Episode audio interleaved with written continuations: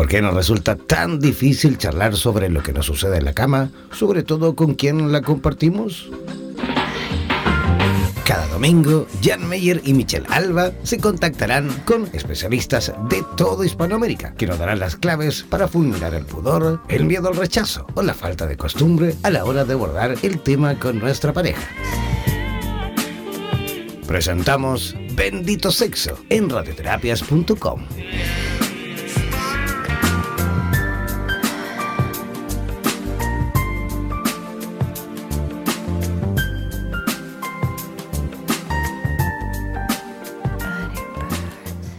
Hola, ¿cómo están? Muy buenas noches, comenzando este programa maravilloso, Bendito Sexo, en vivo y en directo. Oye, muchísima gente ya conectada, cosa que por lo cual me, me pone feliz, te lo juro. Oye, muchísima gente y aprovecho de saludarles, por supuesto, a todos los que nos escuchan desde Argentina, a todos los que nos escuchan desde Brasil, que estamos viendo también que hay gente desde Brasil que nos escucha en directo, también de Chile, también de Uruguay, vemos gente también de Ecuador, de Colombia, de Perú, de Bolivia, de Panamá y de los Estados Unidos, que también vemos ahí siempre gente desde Miami que nos sigue, que nos escucha en directo, generalmente ahí desde Florida, desde Miami. Así que también un saludo fuertísimo para cada uno de ellos, ¿vale? Para cada uno de ustedes que están eh, eh, en compañía de radioterapias, eh, bueno, iba a decir Latinoamérica, porque antiguamente era Radioterapias Latinoamérica, ahora ya Radioterapias en español. No olviden que esta es una de las cuatro estaciones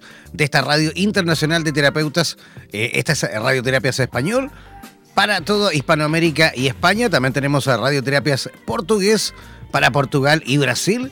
También tenemos radioterapias en inglés para el resto del mundo.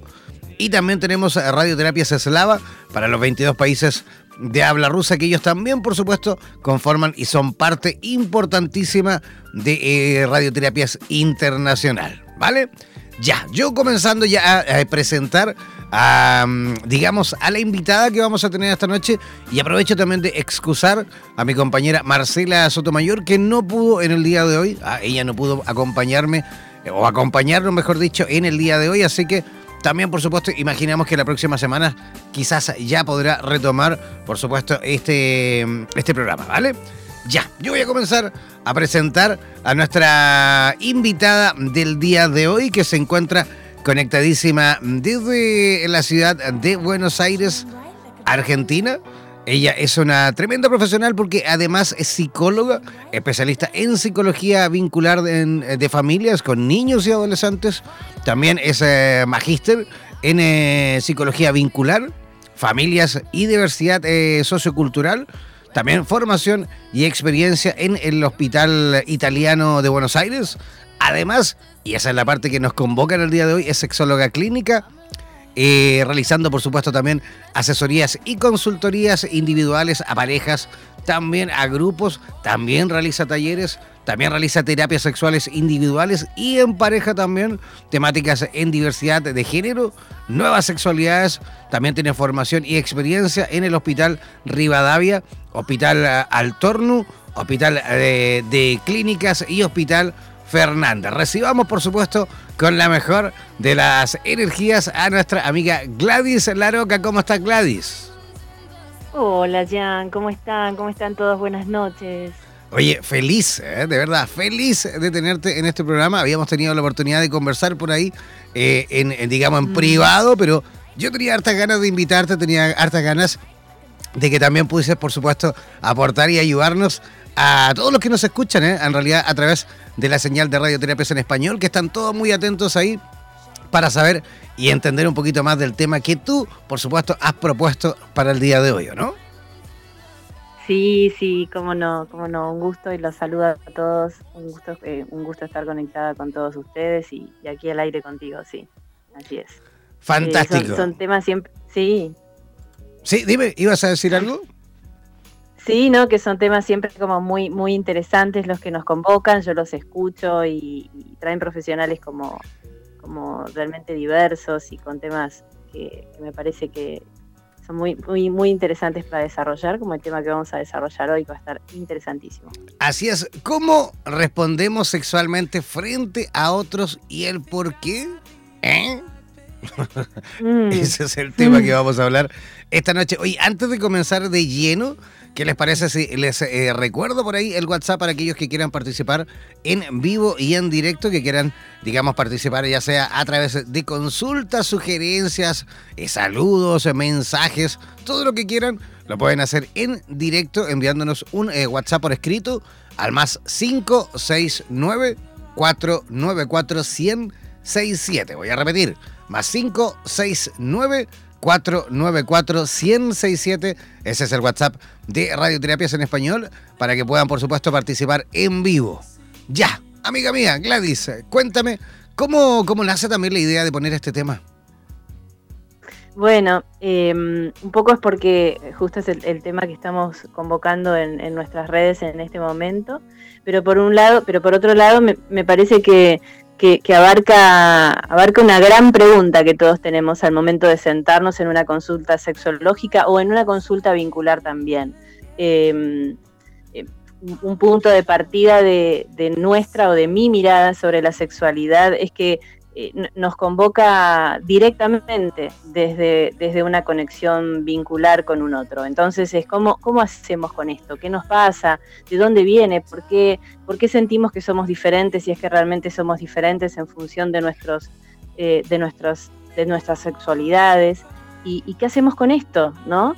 Em, un poco la, idea original era tratar de siempre en, los programas que hago intentar pensar en un, en un punto inicial. Si bien todo es circular y todo funciona eh, armoniosamente dentro nuestro, pero eh, pensaba en, términos generales cómo, cómo, arrancar con esta temática.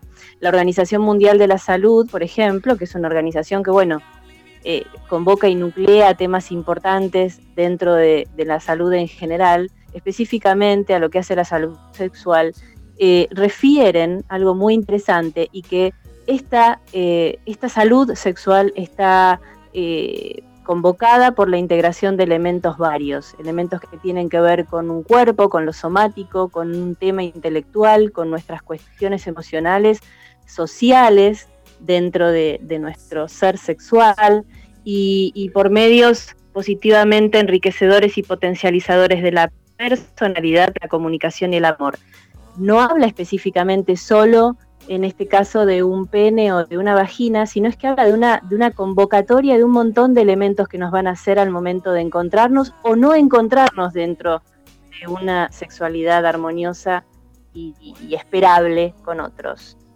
¿Sí? Eh, hay tres elementos básicos, dice la Organización Mundial de la Salud, para poder disfrutar de esa sexualidad.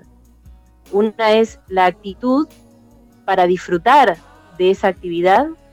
Una es, otra es la posibilidad de controlar la situación reproductiva de la misma conforme a una ética personal y social. Y otra es la ausencia de temores, sentimientos de vergüenza, culpabilidad, creencias infundadas eh, y factores psicológicos que después los podríamos ir mencionando, factores psicológicos Pero claro que sí. una reacción claro, una reacción o que, perturben esos encuentros y esas relaciones sexuales que podemos tener con otros. Eh, hay que considerar también al momento de, pensar en aquello que puede funcionar o no funcionar, que haya una evaluación sobre eh, algunos trastornos orgánicos que nos pueden hacer cierta incidencia en una, en una performance sexual inesperada, enfermedades diversas que puedan desembocar en algo también por el estilo sobre nuestra actividad sexual y, que, y deficiencias diferentes que puedan entorpecer esta, esta performance. Oye, antes, de, entrar en... Sí. Una, una consultita. ¿Somos tan em, diversos, digamos, eh, eh, los latinos en cuanto a la sexualidad? Me imagino que no funcionan a lo mejor, eh, igual me refiero en todos los sentidos en la sexualidad, a lo mejor, no sé, un colombiano versus un chileno, una pareja chilena versus ¿Somos tan distintos o, no es tan así la cosa?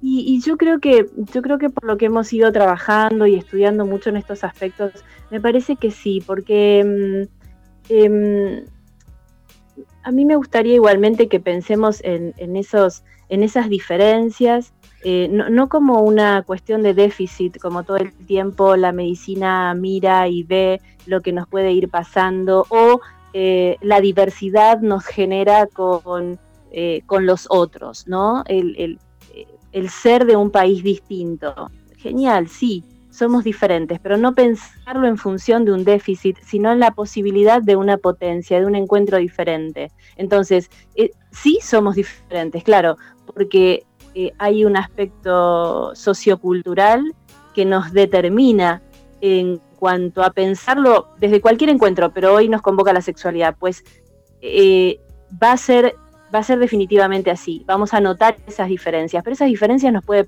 nos pueden potenciar a un encuentro diferente y a aprender cuestiones que tienen que ver con, eh, a ver, con una norma social o cultural de un país distinta a otra, podría ser pero todo, todo puede ser pensado en función de un encuentro distinto, de algo que, eh, bueno, nos genera curiosidad, ¿no? Yo he tenido pacientes que he atendido y que, son originarios de, otros, de otros países y, me decían, ¿no? Me hacían estos comentarios, bueno, este, pues que el colombiano, pues que el argentino y, estas cosas que van pasando.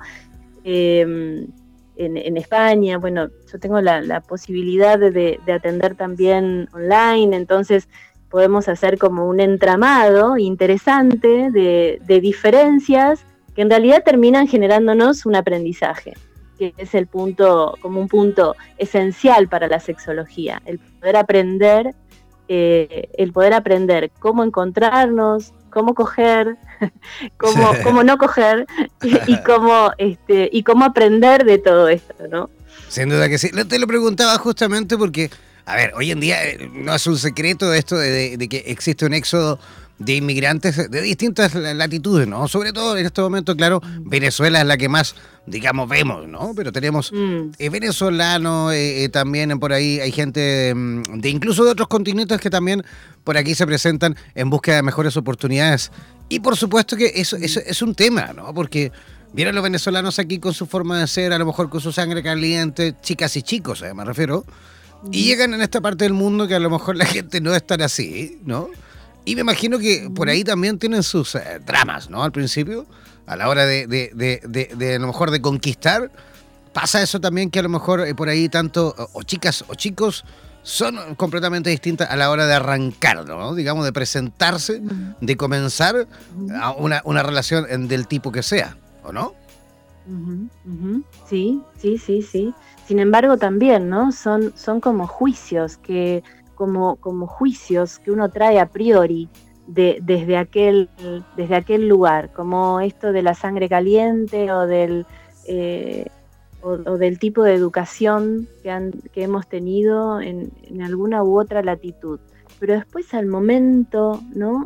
Al momento de encontrarnos en esa intimidad suceden cosas totalmente inesperadas, que es tan importante poder corrernos de ese juicio porque uno dice, bueno, un venezolano, un colombiano tienen una tienen tienen sangre caliente, voy a su encuentro y resulta ser que tal vez no. Y que no era tan así. Tal vez que no era tan así, que, que tal vez este sí, por un lado tienen como, como mucha vitalidad y como mucha fortaleza, pero tal vez su educación, su construcción, su construcción familiar eh, fue distinta. Y en cuanto a la educación sexual, que es muy importante y que es un poco la idea del recorrido que haríamos hoy, em, es escasa.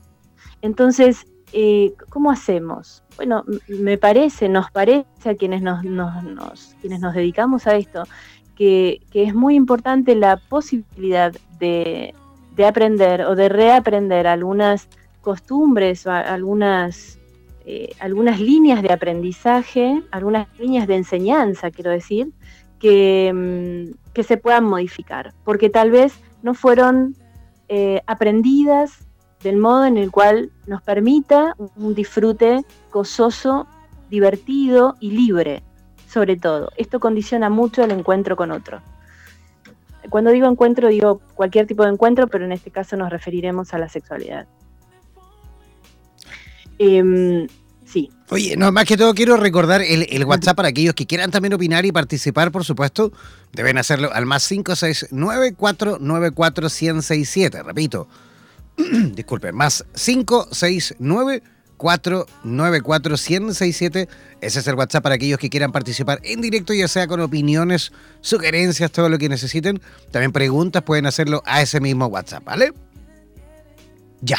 Genial. Adelante. Eh, muy bien. Eh, es así que por todo esto que hemos ido comentando, expectativas, diferencias, curiosidad, ansiedades y desconocimiento, la idea de la sexología es un poco orientar, ayudarnos, explicarnos, conocer. Hay unas personas que, se han dedicado mucho a, armar un, modelo, un modelo de un modelo de un cuadro eh, armado, un poco este, lo representan en, la teoría como con una curva, como con una curva que hace ciertos movimientos y que esos eh, ese recorrido nos va a representar una respuesta sexual humana que al momento de encontrarle diferentes fases, etapas o momentos, ellos pueden de esa manera, personas que han trabajado mucho en esto, ginecólogos, sexólogas y demás, pueden encontrar em, el detalle de, ellos lo llaman disfunción eh, sexual, que no nos permita eh, disfrutar gozosamente. Eh, es así que, Master y Johnson, William Master y Virginia Johnson, han, trabajado mucho esto por los años 60, donde describen cuatro fases esenciales para poder identificar los momentos y en función de eso lo que genere cierto malestar si algo supuestamente, entre comillas, no estaría funcionando como esperamos. Estos momentos se llaman excitación, meseta, orgasmo y resolución. Cada uno de estos tiene características propias que iremos charlando a continuación. A ver, la primera fase que... Sí, a ver, démosle, ya ¿eh? con la primera fase que seguramente está todo el mundo ahí como atento. Oye, es increíble la cantidad de gente como aumentado. Muchísima gente escuchando hasta ahora. Así que eh, insisto, pueden y deben también consultar. ¿eh? Si quieren preguntar, hacer cualquier preguntita, no es necesario que, nos den su nombre, incluso ahí vamos a respetar, incluso aunque ya estén en nuestras bases de datos de, WhatsApp, una vez que lleguen, digamos, las consultitas, las vamos a hacer completamente anónimas, ¿vale? Así que atreverse, chicos y chicas, pueden preguntar absolutamente de forma anónima a través del WhatsApp más 569 494-1067. Voy a repetir, más 569-494-1067. Ese es el WhatsApp de nuestro programa Bendito Sexo. Ya, amiga mía, adelante, nos vamos con el número uno. El número uno es la fase de excitación para Master y Johnson y de deseo para Helen Kaplan. Helen Kaplan fue otra sexóloga, psicoanalista muy reconocida dentro de la sexualidad que nos ayuda mucho a trabajar y que ella reemplaza unas fases por otras. Entonces, tanto la excitación como el deseo erótico, si quisiéramos un poco resumir, conocido popularmente como lo que decimos calentura, son la necesidad, la idea de motivación y de búsqueda de la actividad sexual, que puede ser espontánea, em, que a veces, bueno, puede, puede ser especialmente dirigido a la sexualidad en sí o dirigido a la presencia de una persona, que nos genera cierta atracción eh, y que esto puede provocar el conocido apetito sexual. Eh, pero sepamos que tanto, tanto este como, como otros deseos humanos que todos tenemos tienen su origen en el cerebro. ¿sí? Hay un punto importante que debemos conocer. Em, históricamente, históricamente, me parece que en muchas de, todas nuestras culturas latinas, se creía que, la mujer era más lenta que el hombre para arrancar en el estímulo sexual. Sin embargo, es una creencia errónea, esto es algo que también me parece importante mencionar. No solamente el hombre, sino que también la mujer pueden excitar, excitarse sexualmente eh, repentinamente. El punto aquí es que las mujeres que hoy en, en toda Latinoamérica estamos haciendo movimientos importantes sobre, sobre nuestras luchas de igualdades, devienen un poco de una, de una cultura, de una cultura, quiero decir, de, una historia de nuestra cultura occidental que en, la que sabemos que la mujer ha sufrido muchas restricciones respecto de la expresión de su sexualidad. Eh, el, hombre, el hombre no ha tenido como ese, como, como ese, a ver, como ese peso, sino que ha tenido otro peso también, que al momento de pensarlo profundamente puede llegar a ser así, que es el del libre impulso sexual eh, y la necesidad de satisfacción constante. La mujer fue considerada desde otro lugar, de, tener incapacidad para esos sentimientos sexuales. Estamos hablando, insisto, vuelvo, históricamente. Hoy estamos trabajando mucho para que esto no sea así. Eh, la única función dentro de la sexualidad importante y reconocida históricamente en su momento para la mujer fue la maternidad. Entonces, bueno, todo esto fue como, como limitando eh, las, ideas, eh, el aprendizaje de la performance y del desenvolvimiento sexual que la mujer podía tener. Em, muchas mujeres eh, llegan eh, a un conocimiento erótico y a un potencial disfrutable a lo largo de la vida, a través de la vida, hoy, hoy día, eh, mientras van pudiendo conocerse a sí mismas, pero no en el, en el momento de su inicio sexual. Sin embargo, los hombres eh, fácilmente han tenido ese permiso y esa posibilidad de disfrutar sexualmente de su orgasmo y de, todo tipo de, satisfacción desde el inicio de sus encuentros sexuales. Esto es algo que, nos condiciona mucho al momento de pensar en el deseo y en la excitación, que es la primera fase de la respuesta sexual. Ahora, cuando logramos, tanto el hombre como la mujer, no importa si estamos hablando de parejas heterosexuales o homosexuales, ¿sí? Va a ser igual. Cuando logramos punto óptimo de excitación, lo que nos da la idea de que lo hemos logrado es en el hombre la erección de, su pene, eh, ya que sus, cuerpos, sus cuerpos esponjosos, cavernosos dentro del pene se llenan de sangre y eso, y eso causa, ¿no? a modo de, sistema hidráulico, una elevación eh, que rigidiza ese pene y la tumescencia del glande, que es lo que facilitará eh, la posibilidad de penetrar. Em, bueno, pasan cosas interesantes a nivel eh, fisiológico, ¿no? los, músculos del escroto se contraen, todo esto los hombres lo deben sentir al momento de la excitación, em, los, testículos se elevan por una contracción de cordones espermáticos. Bueno, pasan, pasan cosas muy interesantes corporalmente a medida que la excitación sexual aumenta también hay un aumento de esa tensión muscular, secreción prostática y seminal. Allí es donde tenemos que decir, ojo, tengamos cuidado con los embarazos, porque eh, aquellas personas, parejas heterosexuales que no estén eh, buscando eh, la, la, llegada de un niño, es importante saber que hay que cuidarse. Es importante saber también que para la prevención de enfermedades de transmisión sexual debemos utilizar eh, los condones, los preservativos, desde el momento cero del contacto con la otra persona.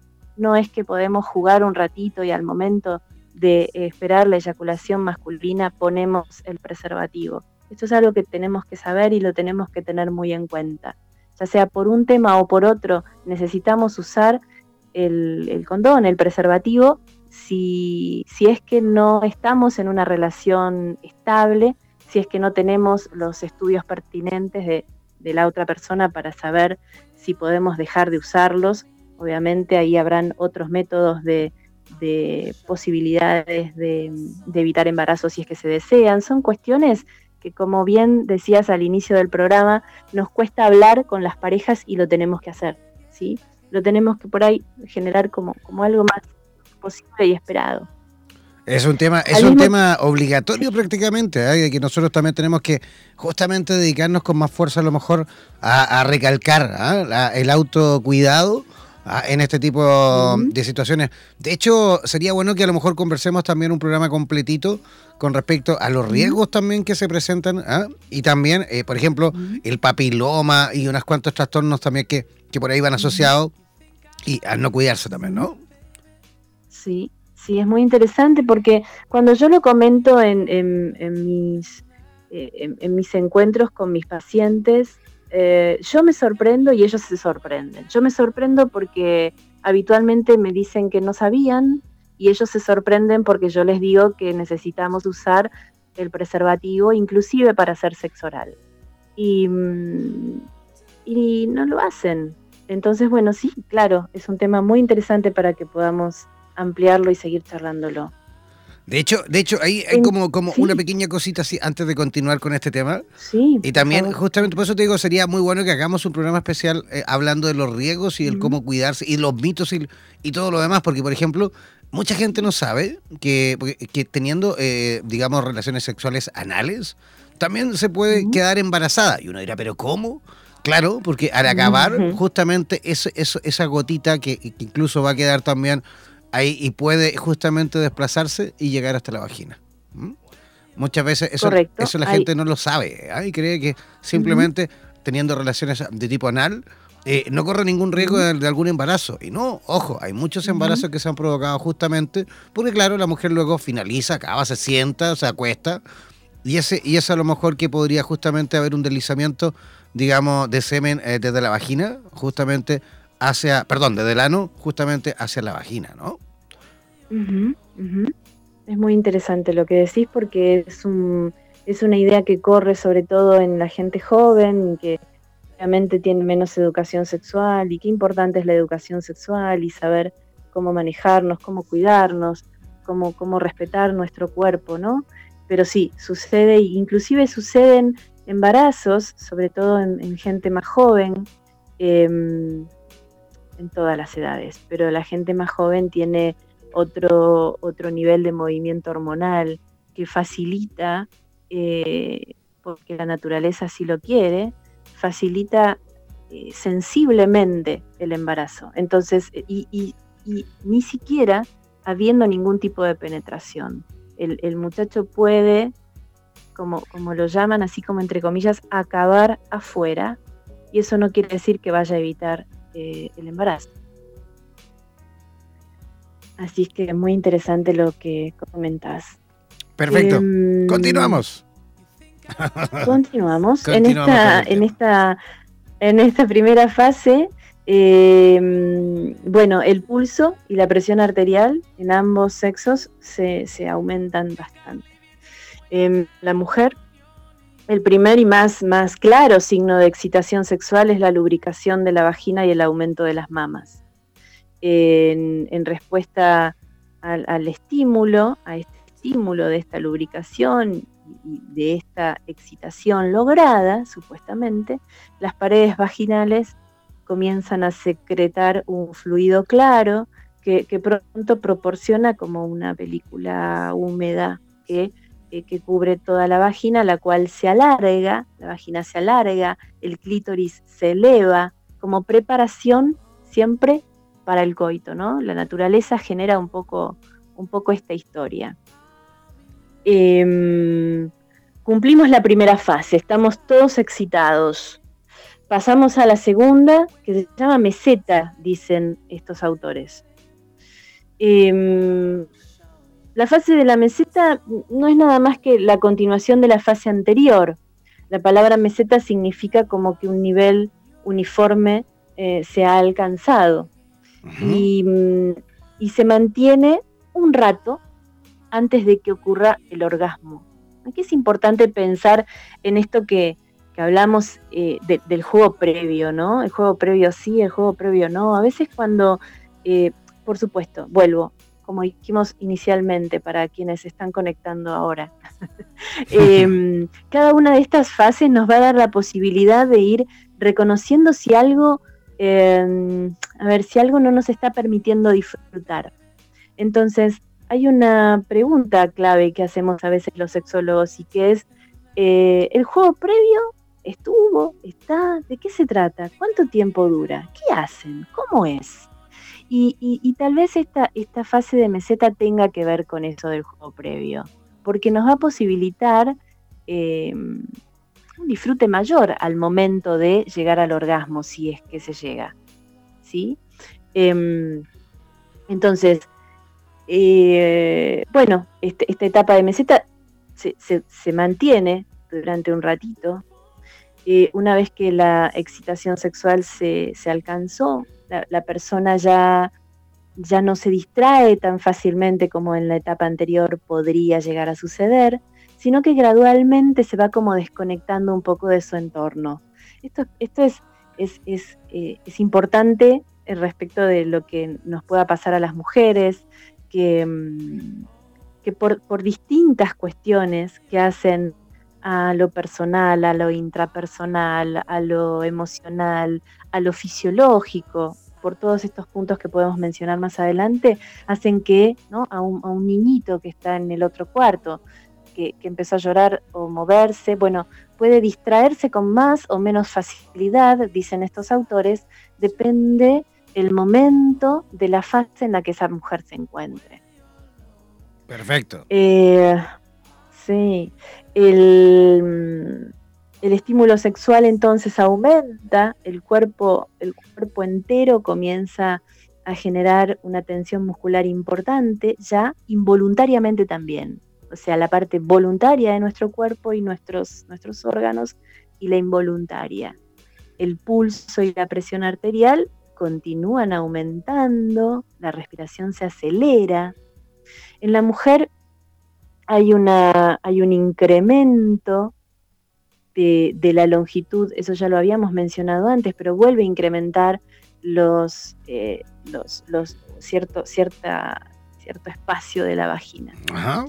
Y, mm, una parte un, tercio externo, dice ¿no? la literatura. Una parte se congestiona de sangre. Esto nos está mostrando que la mujer sigue excitada. Em,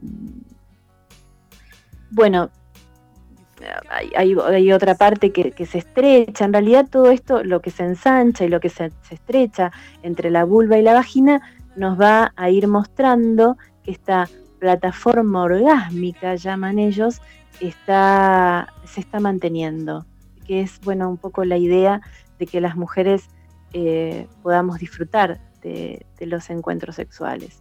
El color de, los, de los labios de la vulva se oscurecen, eh, este cambio es, bastante marcado, nos sigue mostrando que en el mejor de los casos esta mujer está excitada.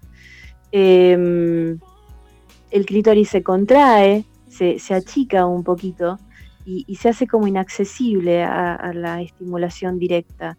En, algún momento se ha pensado que, esta reacción tenía que ver con, con, una disminución, no con un aumento de la excitación sexual. Pues no es así.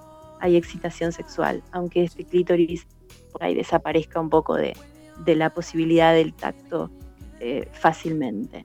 El útero se eleva más dentro del abdomen, se coloca, se eleva, se, como que se corre un poco más y, aumenta de tamaño y los senos también alcanzan su máxima expansión durante esta fase. Hay unas glándulas también que tenemos las mujeres, em, eh, bueno, las mujeres y el hombre también, que se llaman de Bartolino, todo, un tema de, cambiar muchos de los órganos y de los nombres de los órganos sexuales, de los órganos sexuales y reproductivos que tenemos las mujeres, tienen nombres de hombres, de hombres eh, masculinos, que son quienes lo han descubierto. Quienes han, estudiado, han estudiado esas ¿eh? partes y la han descubierto, por supuesto, ¿no?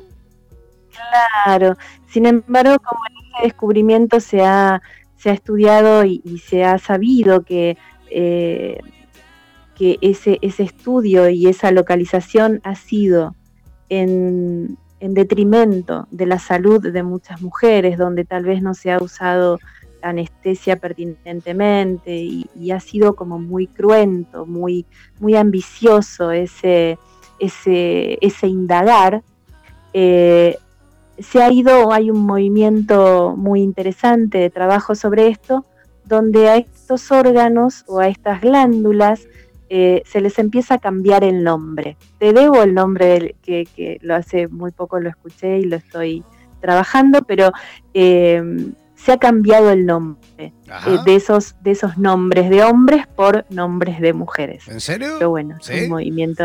Sí, sí, claro, porque, porque al momento de estudiar estos hombres a estas mujeres, lo han hecho en un acto violento y cruento. Por eso es que se decide cambiar eh, los nombres de que son los nombres de, bueno, sí, de estos fundadores o conocedores de, este, de estos órganos en sí, por nombres de mujeres.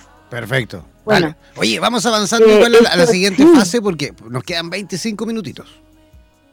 Ok, orgasmo. Una fase interesante. así, de una, pa, eh, orgasmo. así de una. Sostuvimos el juego previo, sostuvimos la meseta durante un rato, vamos al orgasmo, que es la fase más corta. ¿Cuánto ¿Ah, dura el orgasmo? Uf. ¿Cuánto dura el orgasmo? Ni idea. Nada. ¿Nada? Ocho segundos. ¿En serio? Ocho segundos, Jan. Wow. Sí. Eh, ¿Y, eso, y, eso, al igual de hombres como mujeres? Sí, exactamente. Wow. Eh, sí, sí, se, libera, se libera toda esa tensión muscular que se estuvo trabajando hacia el momento, hasta el momento. Llegamos al clímax. Em, es el momento más intenso, por supuesto, de, placer físico para quienes, siempre hablamos ¿no? de quienes pueden llegar a completar las cuatro fases y después hay gente que no lo puede lograr y, ahí empiezan como un montón de, temas interesantes a surgir de esto, ¿no? Em, es básicamente igual. el orgasmo estos, estos ocho segundos, eh, en, algunos casos un poquito menos. Se sienten como un ataque o una sucesión rápida como de, convulsiones, de, latidos, que involucran todo el cuerpo, que se centran en la plataforma pubocoxígea, ¿no? en, la parte como pélvica esencialmente, en, las mujeres como muy dentro de nuestro cuerpo. Em, la respiración se acelera, el pulso, la presión arterial, ahí estamos como desencadenados totalmente. Eh, esta liberación, bueno, eh, tiene que ver esencialmente con el orgasmo. En, los hombres, el, orgasmo es acompañado por la eyaculación. La eyaculación eh, quiere decir arrojar, del latín arrojar, la eyaculación del semen. Y pues que la, mujer no produce semen, tampoco eyacula. Sin embargo, bueno, ese también es un, tema de debate. Sin embargo, en, todos los demás eh, procesos fisiológicos, el resultado, el, el, recorrido de la mujer es similar al del hombre, excepto en este. Las mujeres no eyaculamos. tenemos estas, bueno, e, e, estas contracciones rítmicas. eso te iba a preguntar, em, pero ustedes no, no, eyaculan, pero ¿qué es entonces lo que hacen? Eh, tenemos esas contracciones, ¿no? Que, generan una lubricación seguramente mayor eh, de, las glándulas que se ocupan esencialmente de esto y, el punto como clave para ambos, para ambos sexos en este, en este aspecto es el del goce, el del goce en función de esas contracciones. Em, el, bueno, el, semen en el hombre, el semen acumulado es, forzado a través de esas contracciones y expulsado por la uretra hacia el exterior. Eh, ¿Qué más? La fuerza, bueno, de, la eyaculación, dicen, ¿no? Otro mito, que, que si está relacionado o no con la virilidad del hombre, con su fuerza, pues no. El orgasmo y la eyaculación son dos procesos diferentes Em, Oye, a mí me preguntan por aquí, me preguntan por aquí por WhatsApp desde Chile. Evidentemente no vamos a decir quién porque es anónimo, pero es una, una mujer, una chica que dice, oye, a mí en el orgasmo me dan muchas ganas de hacer pipí. Sí, porque em, hay una como una como una congestión de, de todos los órganos. Hay una gran sensibilidad eh, física. Eh, vaya a saber si es una sensación o si es eh, lo que ella tiene es una sensación, no sé si es ella, ¿no? ¿Ella o él? Ella. Ella, ella, eh, es, una, es una sensación em, que, que, solo queda en esa sensación o es realmente ganas de hacer pipí. Pues si es así, tal vez eh, no haya hecho pis antes y, a veces con la penetración y con todo el movimiento y estas y estas este, estas, estas, dilataciones de nuestros músculos y, y, de nuestros órganos, seguramente todo se siente tanto y tan sensiblemente que probablemente haya que hacer pipí. sí. Vale, vale. Continuamos entonces. Continuamos. Em, hay un detalle interesante, que las mujeres parecen estar mejor equipadas para tener más de un orgasmo. Ahí también hay una diferencia en esta curva que yo les hablaba inicialmente, donde las mujeres pueden tener más de un orgasmo seguido, depende siempre eh, el, nivel de excitación y, el nivel de, calentura, de trabajo del juego previo que haya, ¿no? Em, puede, la mujer puede experimentar orgasmos de diversas formas, eh, puede ser corto y suave, como te decía antes, puede ser prolongado y violento. El, orgasmo comienza con contracciones fuertes y pueden ir bajando, van recorriendo todo el interior de nuestro cuerpo. Eh, pueden numerarse en estos 8 segundos de 3 a 15 contracciones. Eh, si quieren pueden ponerse a contarlas la próxima vez. prometo, em, prometo hacerlo. Una. Prometo hacerlo. Genial. Eh, se vuelven más, más débiles y bueno, casi, casi al mismo tiempo que, que suceden estas contracciones, el útero comienza a contraerse y allí terminaron esos ocho segundos. Y pasamos a la última fase que es la de resolución. Em, perdón, lo que acabé de decir antes sobre las mujeres que pueden tener más de un orgasmo es lo que se conoce como mujer multiorgásmica. Eso, eso pueden haber, haber pequeños espacios de tiempo entre un orgasmo y puede, según el tipo de estimulación que se está haciendo sobre el cuerpo de esta mujer, puede haber otro orgasmo a continuación y así sucesivamente, ¿sí? Estamos mejor preparadas para eso. Al hombre, el hombre puede hacerlo, pero necesita un tiempo más necesita pasar por la fase de resolución para poder volver a arrancar. La, fase de resolución es después del orgasmo. sí, aparte que el, órganos, el, hombre también tiene que producir el semen nuevamente, ¿no? Sí, no, sé si lo produce tan rápidamente. Eh, probablemente sean, sea líquido seminal también y, y probablemente haya menor cantidad, probablemente no seguro, hay menor cantidad de espermatozoides que en, la primera eyaculación, eh, pero y, probablemente sea, puede llegar a ser también, ¿no? Depende del tipo de estimulación, un, orgasmo un poquito menos intenso que el anterior, pero, pero puede, de todos modos, eh, bueno, cada uno va, va a hacer valer si más el recorrido o el detalle final de seguir teniendo orgasmos o no, que valga la, acotación. No es una cuestión de, carreras o de búsquedas empedernidas hacia, hacia un final orgásmico exclusivamente, sino de poder recorrer y poder disfrutar todo ese encuentro que se genera con esa otra persona, ¿verdad? Eh, la última fase es la de resolución. Ya estamos en el final. Eh, básicamente es el momento en el que los orgasmos, en, los que los órganos sexuales vuelven a su, estado de reposo. En la mujer, la congestión del tercio externo de la vagina, toda esa plataforma orgásmica desaparece rápidamente, los labios menores y mayores eh, vuelven a, su tamaño anterior, el clítoris reemerge, vuelve a aparecer, había desaparecido por debajo del prepucio. El útero también se contrae a su tamaño normal y natural. Em, bueno, desaparece el ensanchamiento de los, de de ciertos tercios de, la vagina, el rubor sexual, los pezones y los pechos vuelven a su estado normal. En el hombre, el cambio fisiológico más visible durante este periodo es la pérdida de la erección, eh, sucede en dos etapas. La pérdida principal ocurre inmediatamente después de la eyaculación.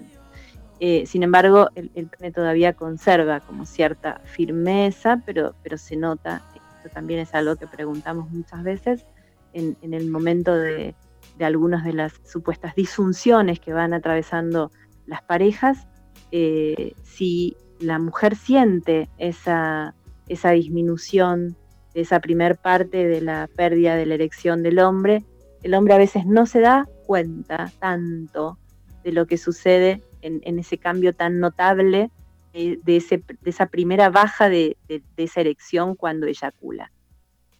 Y la otra, este, bueno, a continuación de esa. Eh, si las fases de, excitación y de meseta fueron prolongadas, el momento de la resolución va a ser un poquito más prolongado también.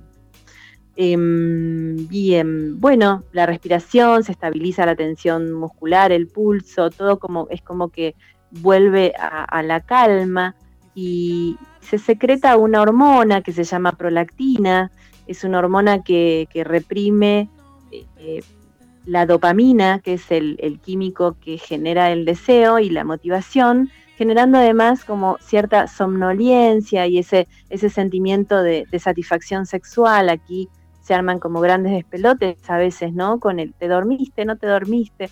Bueno, eh, eh, es, es, culpa, eh, es culpa de, la prolactina, que es una, es una hormona que genera como cierta sensación de, de, de cercanía también, de satisfacción. Uno puede ahí también como quedarse un poco tranqui y disfrutar de lo que acaba de vivir. Además que desde el punto de vista fisiológico, el hombre también hace todo un trabajón interno, digamos, para poder mm. eh, eyacular y todo lo demás. Es todo un, por eso que los hombres generalmente mm. terminamos como knockouts, ¿ah? después de ¿ah? tirados así como, ¿ah? porque de verdad hay toda una descarga, una descarga energética súper importante que ni siquiera nosotros lo notamos. ¿eh? Es un tema fisiológico, como les decía, pero hay todo un trabajón ahí dentro para terminar, por supuesto, eh, eyaculando y todo lo demás.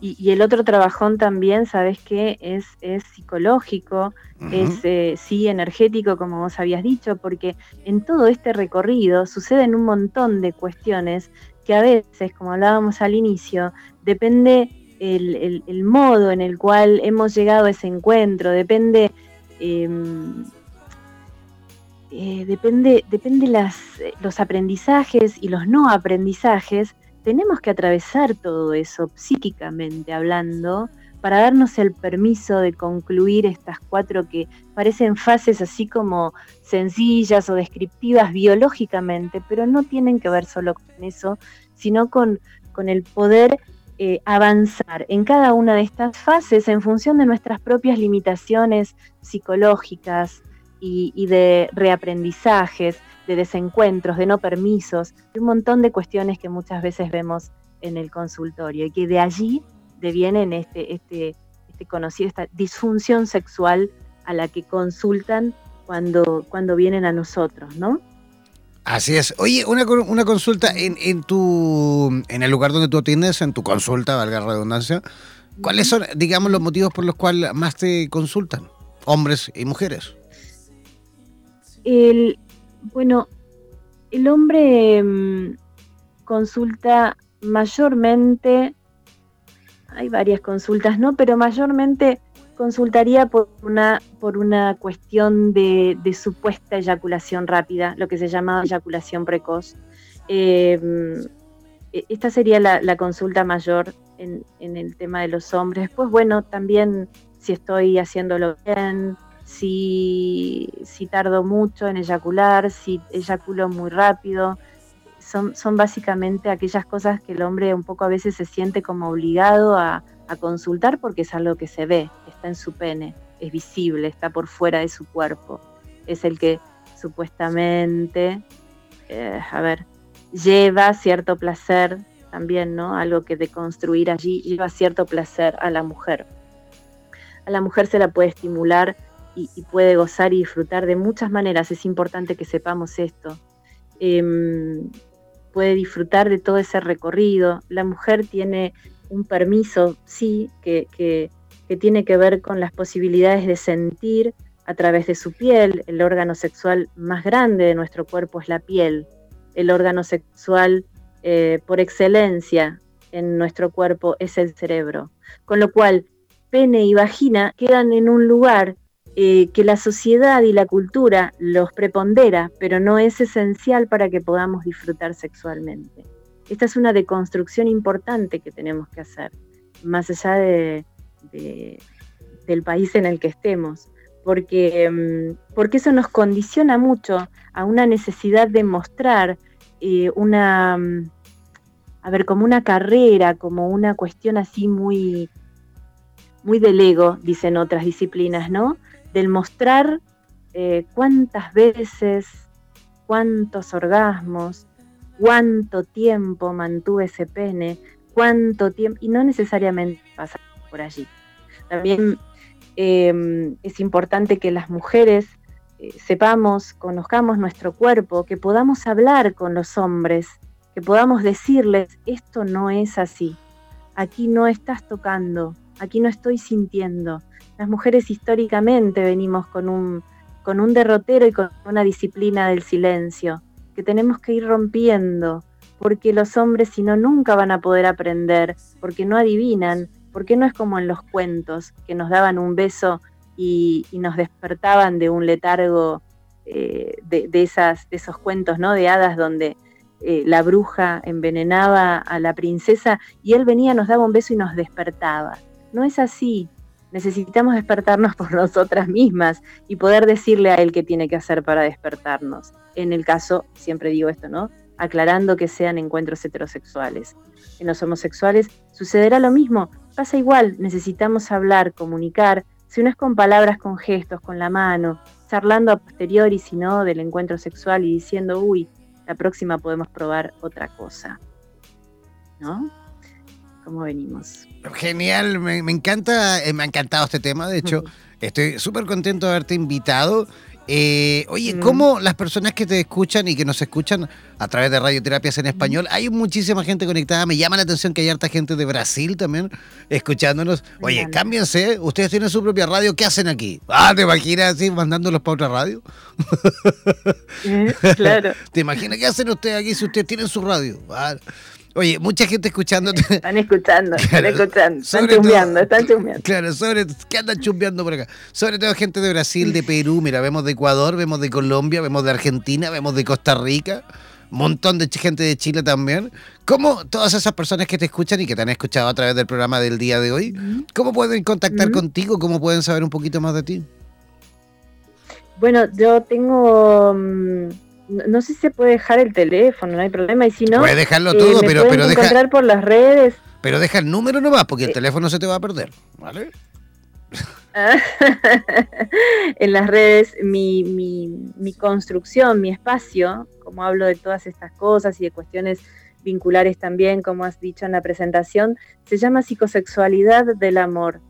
Em, en Instagram o en Facebook me pueden ubicar por psicosexualidad del amor o arrobarme como Gladys Laroca, también van a llegar a psicosexualidad del amor. Tenemos un blog que está en construcción, un canal de YouTube. Eh, el blog también es psicosexualidaddelamor.wordpress. Eh, el teléfono es 115 800 0905 a través de estos canales, bueno, siempre estoy dispuesta a, responder cualquier consulta de, estos temas que tanto, que tanto me comprometen y me apasionan. Perfecto. Oye, quiero recordar nuevamente, voy a repetir, mejor dicho, el WhatsApp de Gladys Laroca en la ciudad de Buenos Aires para aquellos que quieran escribir desde afuera del extranjero, por supuesto, deben hacerlo al más 549 11 5800 0905. ¿Está bien o no? ¿Sí? Correcto. Ya, repito. Entonces, el más 54911 58000905.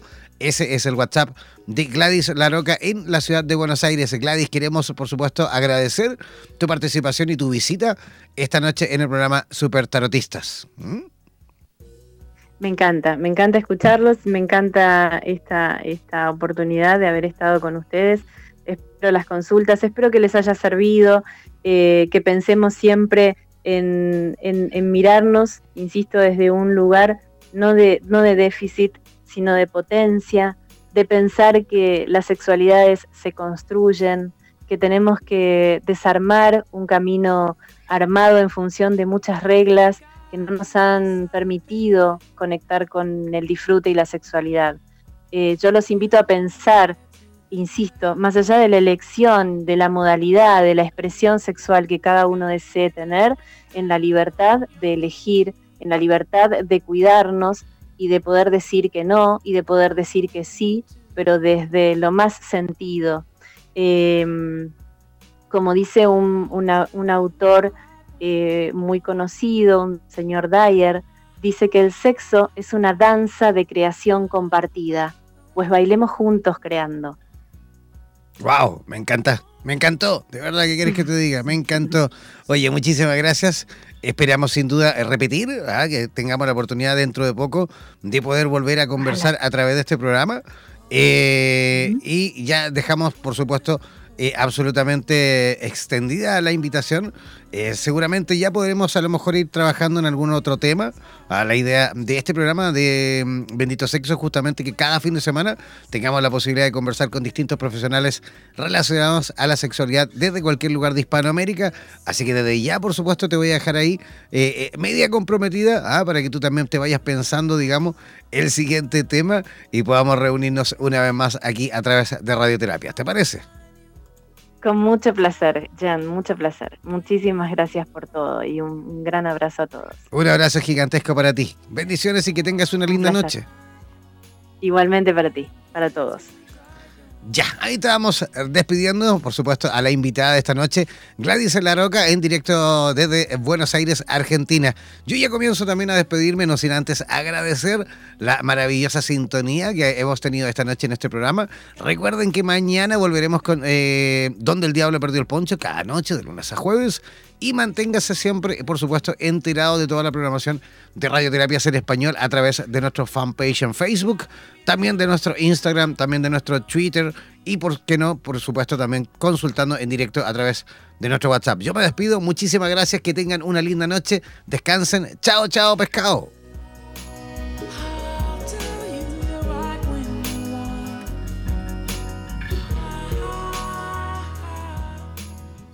Somos la radio oficial de los terapeutas holísticos del mundo. En radioterapias.com somos lo que sentimos.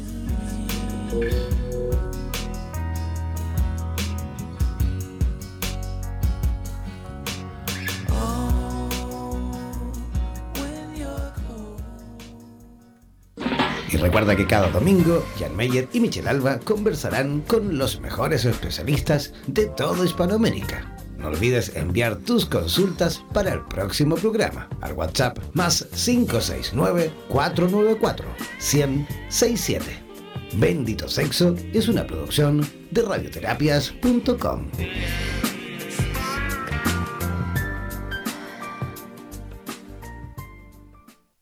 Somos la radio oficial de los terapeutas holísticos del mundo. En radioterapias.com somos lo que sentimos.